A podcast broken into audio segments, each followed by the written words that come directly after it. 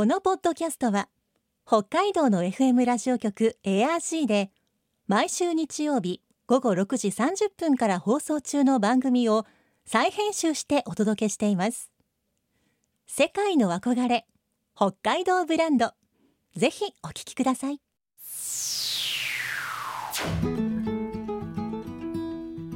今世界から注目される北海道。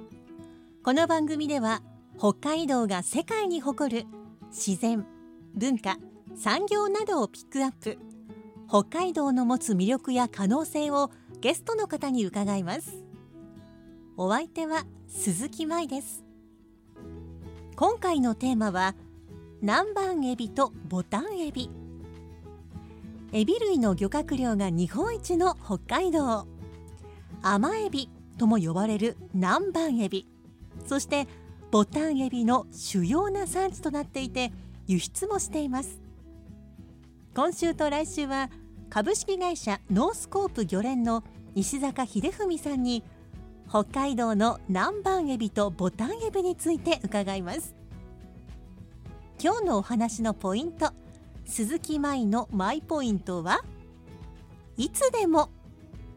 さて何が？世界の憧れ北海道ブランド。この番組はあなたの明日を新しく北海道創価学会の提供でお送りします。今週と来週は株式会社ノースコープ漁連常務取締役石坂秀文さんにリモートでお話を伺っていきます。石坂さんよろしくお願いします。はいよろしくお願いします。元気なご声が返ってきました。ありがとうございます。はい、えー、まずはですね石坂さんがどういうお仕事を普段されているのか教えてほしいんですが。はいあの簡単に言うとあの魚関係の仕事をしてるんですけど、はい、まあ大学卒業してから、はい、まあ、北海道漁業協同組合連合会というところに入会をして、はい、今年で30年目なんですね。で今現在どういった仕事をしているかというと北海道で水揚げされた魚を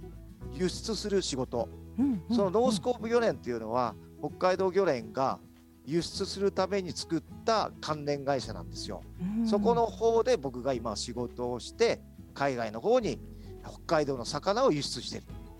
その仕事です。はあ、はい、そんな石坂さんにあの今週と来週は特に北海道のエビについて伺っていきたいんですが、まあ、北海道のエビといってもいろんな種類があると思いますので、どんな種類がいるのか教えてもらえますか？はい、えー、代表的なエビの種類といえばですね、えー、ボタンエビ、えー、南蛮エビ、うん、ガサエビというエビもございますし、はい、北海島エビ、うん、あとは幻のエビと言われているブドウエビですとかこんなところがまあ北海道の代表的なエビになるかと思いますね。うん。まあ、今出てきたエビの名前おそらくリスナーの皆さんも馴染みのある名前もあったかと思いますが実は今ですねスタジオにはえー、今日はリモートでお送りしていますがその前にスタッフが石坂さんのもとにあの伺いまして美味しそうなこちらは南蛮エビとボタンエビをね預かってまいりまして、はい、私も先ほどいただきましたごちそうさまです。いえいえありがとうございます。じゃあちょっとその中から。北留萌漁協のですね、はい、えー、方から送っていただいたんですよね。お願いしたら早速あの送っていただきましてありがとうございます。いやもうこうして今日はエアジーで美味しくエビをいただいておりますが、まあ今回ですね私の手元にあるのが、えー、南蛮エビとボタンエビということでまずはちょっとこちらのお話を聞いていきたいんですがこの南蛮エビこちらについて教えてほしいんですが正式名称は南蛮エビじゃないんですか？え正式名称はあの北国赤エビっていうあの学名なんですよね。まあでも北国赤エビって言ってもなかなかピンときませんから、まあ、地方名で南蛮エビっていうのが一般的ですし、まあ、皆さん、えー、一般消費者の方は甘エビって言った方が分かりやすいのかもしれませんけど、なんとなく僕の中では南蛮エビって言った方が、えー、北海道らしいというか、うん、えー、エビらしさがあっていいような気しますけどね。はいこの南蛮エビの南蛮というのはあの赤いあの南蛮から来てるんですかね？そうでしょうね。おそらくそう思います。あの厳密にはどうなんだって言われると、僕も学者じゃないんでそこまでわかんないんですけど、あの多分そういうことだと思ってください。はい。はい、ではその南蛮エビ、これ北海道の海で取れる時期っていつ頃なんでしょうか？あのー、まあ、取れる時期、場所は後ほど説明しますけど、時期については、2月と9月が一応資源保護の関係で禁漁にしてるんですね。ですので、それ以外の月は水揚げ量が多い少ないあれど、時期的には漁期としてあるというふうに考えていただいていいと思います。うん、ということは、今は3月ということで、再び漁期がスタートしたということでしょうか？そういうことです。はい、これからどんどん美味しい南蛮エビが取れるということなんですね。はい、はい、では改めまして南蛮エビどんなエビなのか生態とか特徴を教えてもらえますか？えー、僕の知識内で、はい、あのお話しさせていただきます、はい、先ほど言った通り学者でございます はい、南蛮エビはですね最初はオスなんですよね、はい、だけど途中でメスに変わるという、えー、そういった生態を持っているというのが一つの大きな特徴ですね。えー、えー、ではあの日本で南蛮エビが主に取れる場所、まあ、北海道以外ではどんなところがあるんでしょうか？あの道外北海道外でも取れてまして、はい、まあ、石川県だとか新潟県、まあ、北陸山陰地方でも同じく南蛮エビは取れてますよね。はいはい、では北海道でしたら主にどんなところで取れているんですか？北海道で南蛮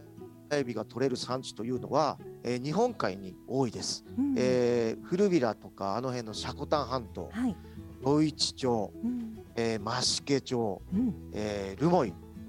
えー、この辺に多く取れる産地がそちらになると思いますね。こう全国的に見ると北海道では南蛮エビたくさんこう取れている方なんでしょうか？あそれは間違いないと思ってください。主要産地の一つです。はい。では取れる時期など先ほどちょっと伺いましたがこの頃に食べると美味しいよというような食べ頃そんな季節ってあるんでしょうか？あのよく魚で旬な時期っていつなんですかって質問多いんですけど特にこの南蛮エビについてはそういう性質のものではないんですよねまずね。はい、なので通年通していつ食べても美味しいよ南蛮エビは食べてちょうだいねってことですよね。素晴らしいです。はい。えっ、ー、と今お皿の上に南蛮エビとそれよりもう少し大きなエビこちらボタンエビですねボタンエビが乗っているんですが、はいボタンエビについても教えてもらいたいと思います、はい、こちらもやはりナンバーエビと同じようにこう正式名称というものはあるんでしょうか？正式名称富山エビっていうのが正式名称ですね。富山エビ。富山エビの富山ってこれ富山県の富山になるんですか？おそらくそうだと思いますね。はい。じゃあもちろんそちらの方でも取れているエビということなんでしょうか？そういうことでしょうね。うんその富山エビ、まあ、私たちはボタンエビとこう読み親しんでおりますが、はい、あの高級なエビとも言われているそうですが、うん、これはどうしてなんでしょうか？あのやはり一番大きな理由は水揚げ量がそんなに多くないということですよね。あのまあえー、去年あたりの水揚げ数量が正式何トンかっていうのはちょっとわからないんですけど令和2年度の水揚げデータを見ると、えー、北海道全体で取れる水揚げ量が約400トン。400トンって皆さんあの結構な量だと感じるかもしれませんけど、はい、一方でホタテなんかは40万トンも取れてるわけですから400トンって数はかなり魚としては少ないですよね、はい、そういった希少価値があるということが一つと、はい、僕は高級なエビだと言われるのは姿形がやはり、えー、食卓の上に乗っかった時に存在感を発揮するっていうことが大きな理由かなというふうに思いますよね。確かに今こうしてスタジオで白いお皿の上にこう、はい、一尾こう乗っているだけでもかなりの存在感を見せております。そうですよね。それ見てすごくその存在価値を発揮している部分があるの。鈴木さん分かります？どの辺かえーとですね、ちょっとこの食べる部分ですね。今まだこの身が殻がついた状態なんですけどちょっとこう、うん、模様が入ってるような感じ、うん、この辺りが綺麗だなと思いながら見ていました、うん、そうですよね、はい、色鮮やかさっていうのもありますよね、もう一つあって、はい、例えば昆虫の王者って何です、はい、カブトムシ？そうですよね、カブトムシって何がこのえー、王者っぽいところがあります？いややっぱりその名前の由来の兜っぽいあの頭の角でしょうか？角ですよね。はい。よく見てください。ボタンエビにも角があるんですよ、はい、ありますね。しかもす,、ね、すごくこうギザギザがついた立派な角ですね。そうなんですよ。その角があの折れないようにするのも、えー、すごく大事なことなんですよね。こう例えばこうでこう刺身の盛り合わせにした時なんか色鮮やかでその角がビャーンとこうね、えー、そそり立ってるようなところがすごくあの高級感を出しますよね。じゃあもちろんこれエビをボタンエビを取る時もそこにはもちろんこう気をつけて扱っているということでしょうか？そう当然そうですね。それともう一つあの冷凍流通する時なんかは、えー、より一層あの折れないように気を使いますよね。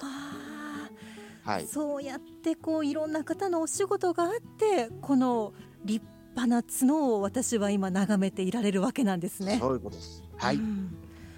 さて、えー、ボタンエビの取れる時期なんですが、こちらはいつ頃になるんでしょうか？はい、先ほども言いましたけど、あの主要産地では2月と9月が禁漁ですから、うんうん、それと合わせて南蛮エビと同様の時期だと思ってください。はい。また今3月だからボタンエビも取れるようになった時期だよということなんですね。はい、ボタンエビの取れる場所なんですが、うん、まあ、富山エビというのが正式名称なくらいですから、まあ、北海道以外では、まあ、富山県とか他の場所でも取れるということでしょうか？そうですね。でも圧倒的に量が多いのは北海道だと思っていただいていいと思うんですけど、うん、あのー、北海道で南蛮エビが取れるエリアって日本海中心だって僕さっき申し上げたんですが、はい、ボタンエビは南蛮エビよりも、えー、少しあの取れる場所が多いです。えー、先ほど南蛮エビが取れた古びらだとか積丹半島余市増毛留萌というところのほかに、はい、えー、噴火湾でも取れますし、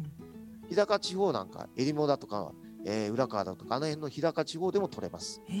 で、えー、道東の方ではラウスなんかでも取れる。そういったあの産地になってますよねボタンエビはね。ではボタンエビのこう旬食べ頃というのはこちらも南蛮エビ同様いかがでしょうか？そうですね南蛮エビと同じくしていつ食べてもボタンエビはボタンエビエビの王者らしい味ですよっていうことでしかないですよね。いやお話聞いていたらまさに私もそんな気分になってきました。はい、はいえー、北海道で採れたエビ類は海外にも輸出されているんでしょうか？されてます。はい。えーまあ、中国はじめ台湾、シンガポール、香港、タイ、えー、東南アジアを中心にすごくやっぱりブランドなんですよね。で、えー、やはりいろいろ今こういう状況で、えー、インバウンドのお客さんなんか少なくなってますけどかつてはいろんな、ね、国からたくさんの方が来て美味しいものを食べていったわけですよね、はい、そんな中に北海道の南蛮エビボタンエビは美味しいという、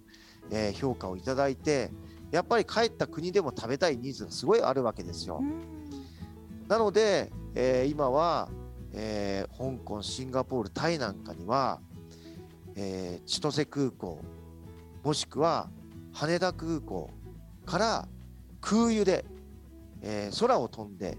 えー、海外まで行ってるのが実態です。うんまあ、空輸というのはやはりより早く新鮮なうちにということでなんでしょうか？はいそうですね、例えば月曜日に水揚げされたエビは遅くとも次の日の夜には、まあ、さっき言った香港なりシンガポールの、まあ、レストランだとか飲食店には並んでるかと思いますよね。それは素早いです。はい。まあ、鮮度を保って中国など遠い場所に届けるにはやはりこう冷凍技術大切かと思いますがこういった冷凍技術って進化しているんでしょうか？かなり進化しましたね。あのー、ここもう10年で相当進化したと思うんですけど例えば、まあ、鈴木さんの目の前にあるボタンエビっていうのは、はい、これは北留萌漁協の方から送っていただいたんですけど、はい、まあ、各水揚げされる漁協さんではそれぞれ工夫された冷凍技術を持ってます。うん、えー、その中で今日北留萌漁協さんの、えご案内させていただくんですが、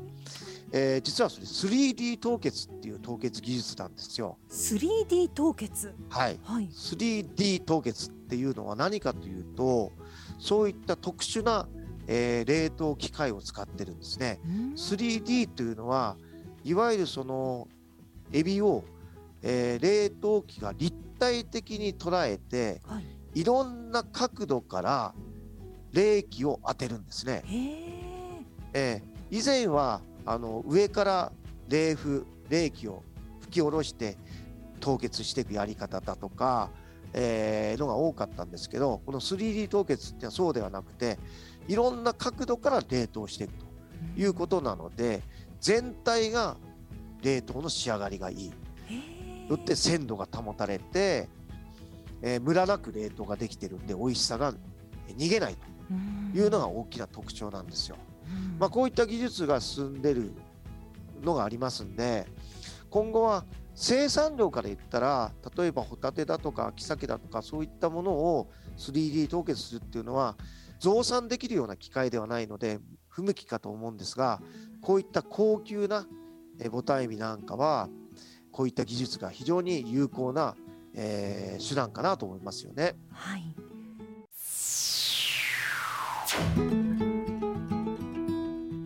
世界の憧れ北海道ブランド。今回のゲストは株式会社ノースコープ漁連の石坂秀文さん。今日のマイポイントはいつでも。南蛮エビもボタンエビも通年通していつ食べても美味しい。だからこそ食べたくなった時に食べる。その時が旬。あるいはお店で新鮮なのと出会った。買わずにはいられない。それも旬。そしてお家で飲食店で一人でも誰かとでも美味しく楽しく食べられたら1年を通してその瞬間がいつでも旬。なんて幸せな食べ物なんでしょうか。来週は石坂さんに南蛮エビやボタンエビが私たちの食卓に並ぶまでのことそしておすすめの食べ方を伺います。さてこの番組では皆さんからのメッセージをお待ちしています。番組の感想やあなたの思う北海道ブランドなどぜひお寄せください。クオカード3000円分を毎月抽選で1名の方にプレゼントしています。詳しくは番組のホームページをご覧ください。北海道ブランド。そこには世界を目指す人たちの知恵と情熱があります。来週もそんな北海道ブランドに元気をもらいましょう。ご案内は鈴木舞でした。世界の憧れ北海道ブランド。この番組はあなたの明日を新しく北海道創価学会の提供でお送りしました。